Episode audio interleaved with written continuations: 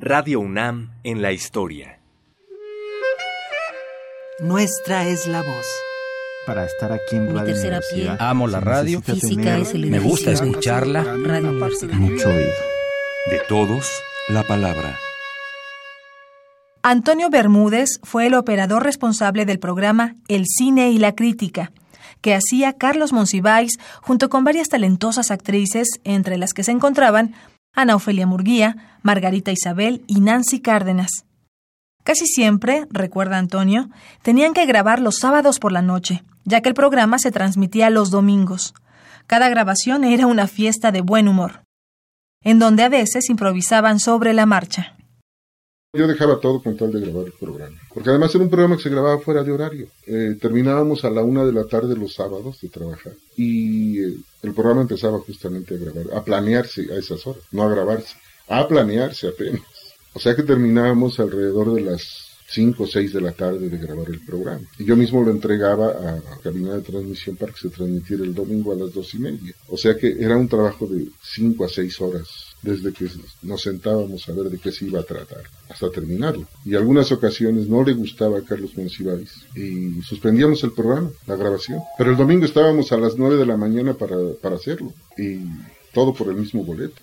Carlos y yo nos llevamos muy bien siempre, pero siempre, siempre. Era otra de las cosas que también llegaba y me decía, ahí están los... Él llevaba los discos, porque él es un melómano también muy, muy obsesivo, y llevaba los éxitos del momento, o los lo que él pensaba que podía utilizar en el programa. A veces llevaba desde la banda del Recodo, ya tiene muchos años de funcionar, Pedro Infante, Jorge Negrete, Javier Solís, hasta los Rolling Stones, este, los Who. O sea, era una mezcolanza de músicas que había que escoger los puentes y algunas de las veces eh, con el simple hecho de estar oyendo el texto, porque además yo no tenía copia del texto.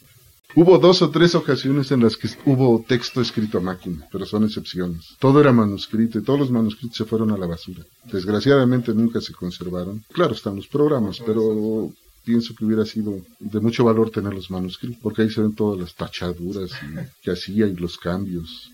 Fuimos un equipo muy compacto.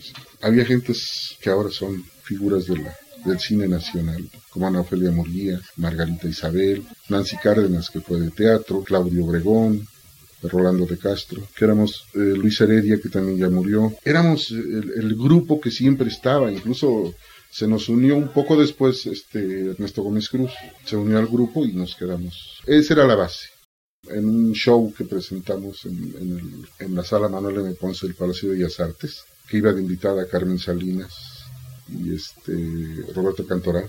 Eh, hicimos justamente lo que hacíamos en el programa. O sea, yo manejando una pista de sonido ya pregrabada, ahí sí había texto, había que ir siguiendo el texto. Ahí sí se escribía el texto. Entonces, yo estaba con mis audífonos, checando mis pistas y lanzándolas de fondo, y, porque había poemas, había este, mítines, había todo. Y de repente, alguno de los actores decía, oye, este, vete a manejar la grabadora, ¿no? O sea, el otro, ay, ¿yo por qué? Porque ya le toca to- cantar a Toño. Y no puede cantar desde allá, entonces tiene que venir a cantar acá.